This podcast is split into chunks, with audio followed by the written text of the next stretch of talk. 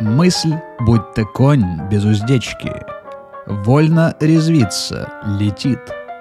Даже валяясь на печке, Мудрые все время в пути. Крайне емкие и острые, словно язык систематически неудовлетворенной женщины, строки. И именно в этом направлении мы сегодня и будем рассуждать, леди и джентльмены. Ведь и вправду, вольные помыслы скачут в хаотичном порядке и буквально создают перед нами миры. Да и, в общем-то, мы с вами, в сухом остатке, лишь результаты этих самых помыслов. Давайте свой бокал сюда и начинаем.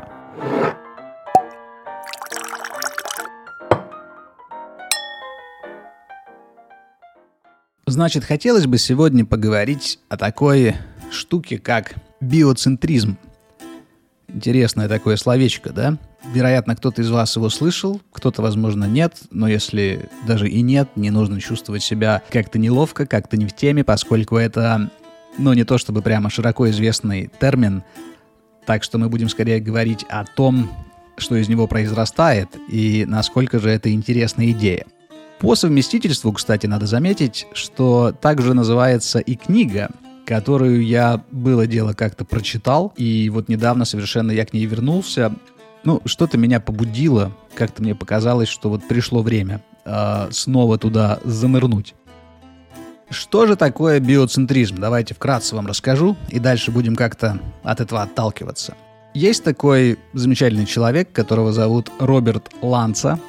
Он же, в общем-то, и автор этой книги. Он доктор, по-моему, каких-то там биологических наук и также он ученый, по-моему, в нескольких областях. Ну, в общем, не суть. Такой, знаете, умный мужик. Но в отличие от других умных мужиков, вот его точка зрения, она, она гибкая, и что самое интересное, она, она подвижная. То есть он не то чтобы, знаете, в какой-то области там образумился, как-то просветлел по-научному, и все, и дальше он только в этих границах и перетекает там из одной ипостаси в другую. Нет, он, понимаете, заглядывает за пределы того, что наука пытается нам рассказать. То есть он буквально идет наперекор э, многим мнениям других высокоуважаемых ученых в этом всем сообществе. Своего рода, знаете, такой научный бунтарь. И вы знаете, мне крайне близка такая точка зрения. Ну, наверное, потому что она резонирует с моим собственным мировидением и, не знаю, это, по-моему, какой-то такой синоним свободы, когда ты восстаешь против вещей, которые тебе не кажутся истинными. Значит, смотрите, Роберт Ланса, я бы назвал его человеком, который совмещает миры противоречия. И мне кажется, это крайне интересно. А миры противоречия, конкретно в данном контексте, это религия и наука. И это же области, которые вот уже несколько сотен лет подряд очень сильно воюют, и практически взаимоисключают друг друга, что, по моему мнению, полное безумство. Так как ни те, ни другие не смогут дойти туда, куда они хотят дойти без друг друга. То есть это как бы про единство, да? Это очень такая глубинная идея, которая прорастает абсолютно вообще в каждом а, отдельно взятом секторе нашей жизни. Ну так вот, мне всегда казалось странным а, и абсурдным, что большинство войн и расприй в истории мировой было спровоцировано именно религиозными побуждениями. Знаете, такое вездесущее извращение заповеди «не убий», причем оно есть абсолютно во всех религиях, и как-то все предпочли, знаете, отмахнуться и типа сделать вид, что, не знаю, они ее недопоняли. Или да ладно, это такая. Вот остальные, да, вот эту можно нарушать хоть каждый день. И просто все друг друга режут на куски, не знаю. Ну, как, как минимум раньше так было. Да и сейчас, в общем-то, вы вон посмотрите на каких-нибудь там исламистов. По-прежнему подрывают себя бомбами во имя там каких-то господних неисповедимых путей. Но это же просто пиздец. Бред сивой кобылы. Ну ладно, они такие не одни. У нашего, так сказать, славянско-христианского течения также не очень много есть чем гордиться. Так вот, суть всех религий, она по сути одна. И даже в этой фразе, в том, что суть религии одна, уже заключен на самом-то деле величайший постулат мироздания. Не знаю, получилось ли у вас его разглядеть, но я говорю о том, что все едино – Однако нашему виду крайне неловко с этим фактом примириться. Нам нравится утопать в разнообразии, знаете, в темных лесах наших собственных иллюзий. Фетиш у нас такой вот. Вот нравится нам такое самобичевание. Натягивать себе глаз на жопу нам нравится, понимаете? Всем, без исключения. Это, это просто любимое занятие, кого не спроси. Просто у каждого в своей такой, знаете, извращенной форме, но суть одна. Все страдают, все чего-то хотят, и, естественно, всем есть о чем поспорить с другими. Такая вот херотень.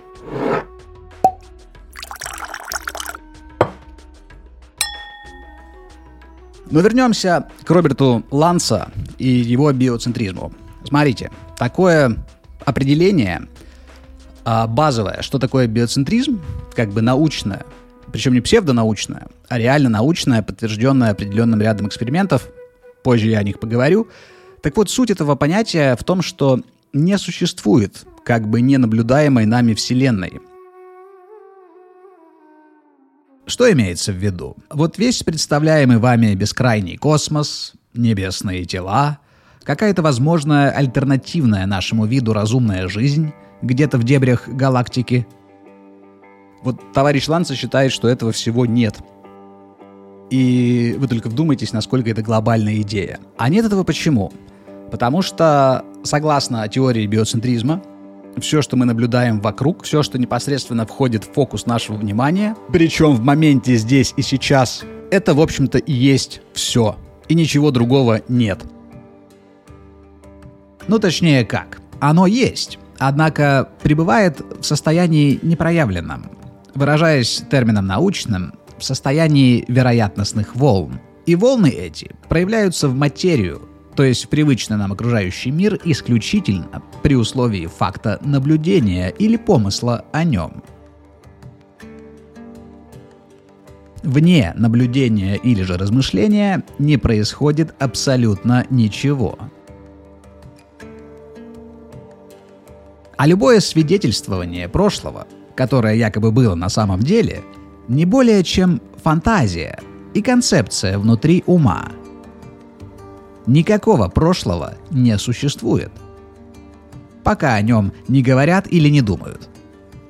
Точно так же, как и не существует настоящего, пока его не наблюдают. Дам пример. Вот, допустим, я сейчас сижу, передо мной есть окно. Я смотрю в это окно, и вот все, что попадает в мое поле зрения, в мой фокус внимания, вот это вот вообще все, что есть на данный момент в мире – то есть, ну, другого ничего нет. И вы скажете, ну, парень, наверное, давай, выключай э, микрофон и иди к врачу быстро. Но не торопитесь, друзья, ведь если развернуть идею, то, возможно, вам даже удастся разглядеть в ней некий смысл – Смотрите, если так рассуждать совсем по-простому, вам известны некоторые факты про окружающую вас действительность, и вы настолько с этим сроднились, что вам это кажется абсолютной правдой, знаете, такой нерушимой. Ну, вот, например, вы сидите у себя в комнате или идете где-нибудь, гуляете по парку, возможно, сидите на толчке и испражняетесь. И вот, кроме вот этого всего, у вас есть четкое убеждение, что происходит огромное количество вещей в эту же самую секунду по всему миру. Ну как вы в этом убеждены? Вы открываете Инстаграм, и там, естественно, лента с кучей всего происходящего. Вы включаете телевизор, и там, само собой, какие-то новости. Вы звоните другу, он поднимает трубку, а значит, он существует. И, допустим, он там на другом конце мира, и он с вами говорит, значит, и друг, и другой конец мира также есть. Вот вы как бы так комфортно обложились всем этим говном, и типа Какие проблемы? Мир существует, я в этом убежден. Однако есть маленький нюанс. Перед тем, как вы набрали друга, вы подумали о том, чтобы набрать друга. Перед тем, как вы открыли Инстаграм, вы подумали о том, что вы сейчас откроете Инстаграм. И, следовательно, ваша мысль о том, что вы там увидите, зародилась намного раньше, чем вы все это увидели. Ну, то есть мы сейчас говорим про какие-то, знаете, макро вещи, и там даже не скорость света, там просто такая скорость, которую невозможно ничем измерить. Соответственно, в вашем уме появилась картинка, появилось представление, основанное на ожидании, что сейчас вы что-то увидите. И, о чудо, вы открываете телефон, и там целый мир, где происходит куча событий. Но вся эта куча событий уже успела произойти у вас в уме до того, как вы открыли Инстаграм. И именно поэтому вы ее там и наблюдаете. Смекаете? Ну, конечно же, ни вы не смекаете. Конечно же, большинству из вас покажется, что это полный вообще какой-то бред и абсурд. И в очередной раз посоветуйте мне все-таки уже назначить этот э, поход к психиатру. И все же давайте попробуем еще немножечко об этом порассуждать.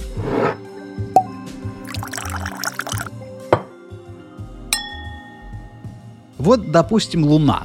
Смелое такое, да? Заявление сразу с лету. Ну, допустим. Вот вы были когда-то на Луне? Нет, не были. Что вам известно вообще о Луне?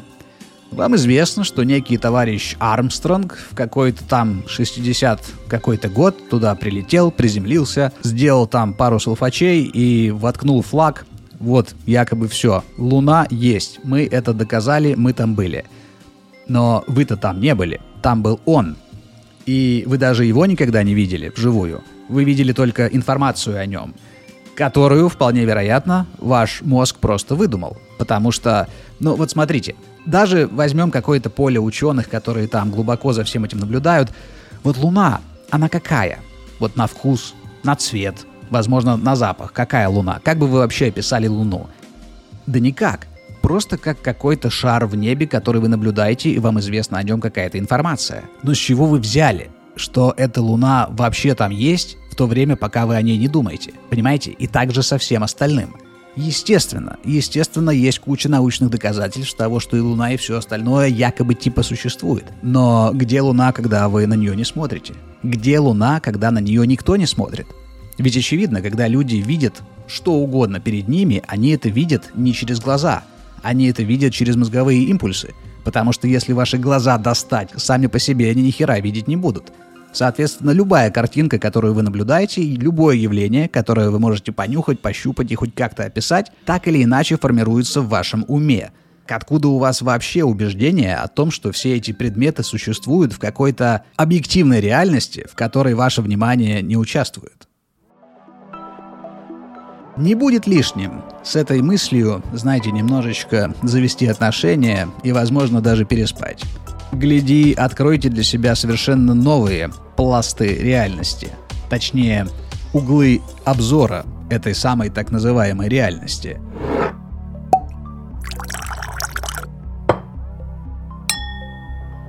Но так или иначе, попытаемся спуститься на Землю и поговорить про эксперименты, которые я ранее упомянул, товарища Роберта Ланса. Это не новые вещи, однако они уместны в данном контексте, поэтому о них стоит поговорить. Значит, вот уже последние 45 лет проводится такой квантовый эксперимент с фотонами света. Вероятно, вы о нем слышали. Ну, потому что, блядь, 45 лет он уже проводится. То есть, повторюсь, это не какая-то прямо мега-премьера, которая только вот-вот случилась. Суть эксперимента я опишу вкратце, и потом соединю с тем, что я говорил выше. Есть такой определенный прибор, из которого выстреливаются как бы фотоны света которые, в свою очередь, проходят через некие отверстия в объекте, и потом они попадают в качестве узора на стену, которая стоит перед этим объектом с отверстиями. Ну, чтобы было совсем понятно, вот если вы через несколько дырочек маленьких посветите фонариком, то на стене или на любой плоскости, которая находится за этими дырочками, у вас как бы свет такой получится рассеянный. И в зависимости от того, как расположены эти дырочки, будет определенный узор света. Эксперимент проводился в таковых условиях, где конкретно дырочки было две. Понимаете, две дырочки. И был прибор, который выстреливал эти фотоны света. И вот якобы по правилам квантовой физики, хотя я сам ни хера вообще ни разу не физик, поэтому не надо меня ни в чем винить или упрекать, я ни хера об этом не знаю. Я просто вам рассказываю о том, что я прочитал. История была такая, что эти фотоны, они как бы не могли проскочить через две дырочки одновременно. Они могли проскочить только через одну. И вот через какую именно, собственно, в этом-то и был вопрос. Как фотон понимает, через какую дырочку ему проскочить? На каком моменте происходит так называемый условный выбор этого фотона, чтобы он проскочил через ту или иную дырочку. И суть эксперимента, если так совсем упростить, в том, что когда спустя многочисленные попытки ученые пытались с помощью разных приборов как бы предугадать поведение фотона, в эту же секунду, даже миллисекунду, он менял свой результат, фотон, Ну, как будто бы это живое существо, которое узнало о том, что за ним хотят подсмотреть. А знаете, никто не любит, когда за ним подсматривают без его ведома. Даже фотоны, блядь. Ну и вот, спустя разные-разные-разные попытки, которые, кстати, детально описаны в этой самой книге, которую я выше упомянул, значит, пришли к такому выводу, что единственное место, в котором действительно происходила вот эта идея о том, что сейчас они попробуют иначе и заново попытаются как-то отследить, куда полетит фотон, она была, знаете где? Она была в мозгу непосредственно тех, кто ставит эти эксперименты. То есть ученому стоило только подумать о том, что они провернут сейчас это маленькое дельце, и фотон уже об этом знал. Ни на каких других приборах, нигде вообще в пространстве, никак. Даже они не подмигивали друг другу, знаете. Никак вообще не было понятно, что они собираются что-то сделать, но Фотон об этом знал. Единственное место, где об этом было известно, это голова ученого, у которого эта идея родилась. То есть представляете, какая шизофрения.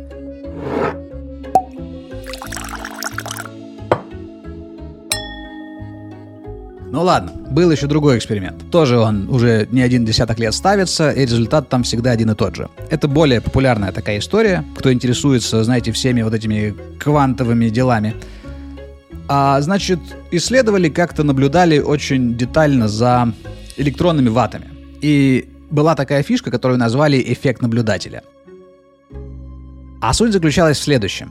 Когда пытались через микроскоп отследить положение электрона в атоме, оно никогда не было заранее известно. То есть буквально куда в микроскоп смотрел наблюдатель, ученый, вот именно там появлялся электрон. И это никогда не повторялось. Потом другой ученый подходил, смотрел, допустим, там в какую-то точку, и именно там электрон попадался. И это всегда срабатывало как часы. Опять же, о чем это нам говорит? Ну, точнее, им. Это говорит о том, что никакого электрона и никакого атома нет. Он просто появляется в том месте, потому что на него смотрят. И как бы в уме есть такая, такая программа заранее настроенная, что так, смотрим сюда, здесь, значит, что должно появиться. И оно херак и появляется. Понимаете, вот эти эксперименты в микромире, а как известно, микро тождественно макро, они же, по сути, их можно экстраполировать на весь огромный, ну, так называемый окружающий нас мир, и, и та же хрень с Луной, ребята. Вы на нее смотрите, подобно электрону в атоме. И она там есть просто потому, что вы на нее смотрите. Но с Луной, конечно, все чутка посложнее. И нет такого, что вы смотрите в любую точку, и там появляется Луна. Конечно, я это понимаю. Но суть вот этих квантовых экспериментов заключается в том, что есть неразрывная связь между нашим сознательным элементом, который наблюдает все вокруг, и наблюдаемой действительностью. И есть очень веские утверждения, и сведения полагать, что одно без другого не существует. А именно, наблюдаемая нами реальность наблюдается только потому, что происходит само действие наблюдения, понимаете? Не потому, что мы отвернулись, а вся реальность осталась на месте. Нет. Вот вы вдумайтесь, если предположить такую дикую мысль, что в момент, когда вы смотрите прямо, за вашей спиной ничего нет. Вообще, представляете? Но как только вы поворачиваетесь, в ту же миллисекунду весь мир за вашей спиной возникает. Почему? Потому что ваш ум уже заранее понимает, что вы повернетесь, как с тем самым экспериментом, да, с фотонами, и как бы подрисовывает весь оставшийся мир за вашей спиной. Ну то есть, звучит пиздец, я согласен. Но вы вдумайтесь, Почитайте эту книгу. Мне кажется, какой-то определенный сдвиг парадигмы произойти может. Как минимум во мне это откликается. То есть это не одна из тех, знаете, безумных историй про пришельцев и так далее. Нет. Это вот что-то, что даже простейшей логикой, маленькими шажками вот так шагая, можно, ну, как бы самому прийти к тому, что, сука, а ведь так, наверное, и есть. Но это очень, знаете, такой тонкий лед, потому что признать это, ну, это почти как умереть. Очень сложно этой идеей проникнуться и прямо залезть в ее глубину и признать, и поверить на 100%, что это так. Поскольку если вы это сделаете, господа, ну поверьте, мир никогда уже не станет для вас прежним. А никто, блядь, не хочет так рисковать. Все хотят привычных яиц, или омлета, или йогурта, или кофе на завтрак, понимаете? Все хотят пива или бокал вина в пятницу вечером. Никто не хочет от этого отвыкать. Это ж сколько сотен тысяч миллиардов лет мы к этому шли, понимаете? И вот как это так сейчас раз и признать, что ни хера на самом-то деле никогда и не было. Кроме вот того момента, в который мы сейчас смотрим.